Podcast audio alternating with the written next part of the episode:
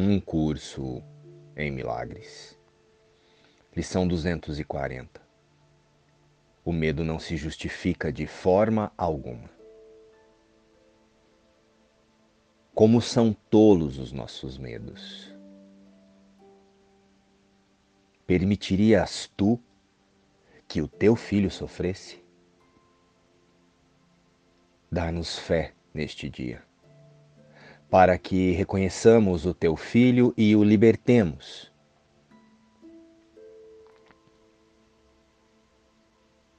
Que nós o perdoemos em teu nome. Para que possamos compreender a sua santidade e sentir o amor por ele, que é também o teu amor. Amém.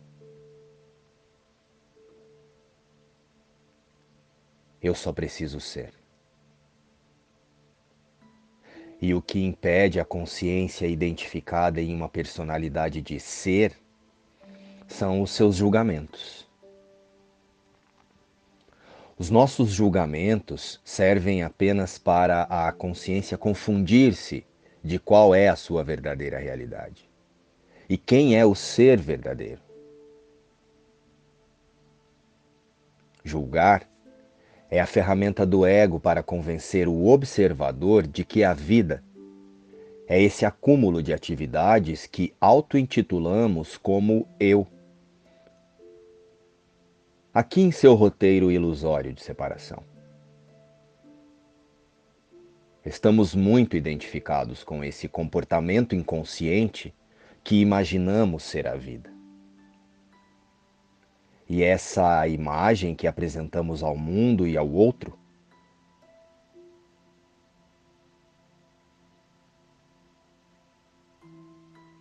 não é a verdade sobre nós.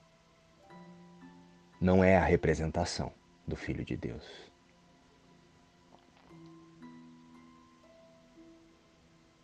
E tanto essa imagem quanto tudo o que percebemos nas cenas são definidos por nossos julgamentos, também conscientes da verdadeira realidade. Definimos todos os nossos irmãos e a tudo que percebemos neste sonho de mundo através do medo que sentimos de que alguma coisa nos tire o direito de ser relevantes para algo ou alguém. O direito de imaginarmos ser outra coisa ao invés do Filho de Deus. Ou seja, a liberação do medo e a correção de nossos pensamentos de separação está em observarmos o desejo que temos em destacar-se. E isso serve para todos os nossos papéis aqui na forma inclusive os de estudantes da espiritualidade.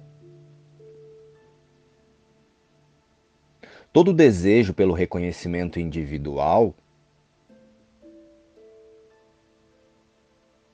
parte da ideia de ser separado. E todo desejo pelo reconhecimento individual, ou ser ouvido, ou fazer valer ideias, é separação é medo.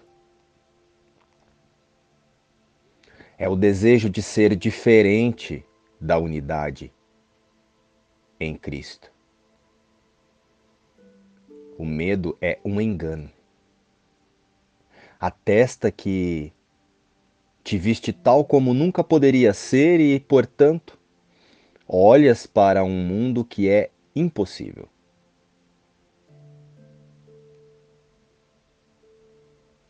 Coisa alguma nesse mundo é verdadeira. Não importa a forma sob a qual possa se apresentar. Testemunha apenas as tuas próprias ilusões sobre ti mesmo. E o que definimos como vida na forma, através dos pensamentos de indivíduo, é a atração da consciência para a confirmação de ser um autoconceito relevante na comunidade humana, na sociedade. Ou até mesmo em nossa própria forma de pensar em relação a nós mesmos. O ego busca relevância para imaginar-se real. Só que ter opiniões através de julgamentos inconscientes não é ser.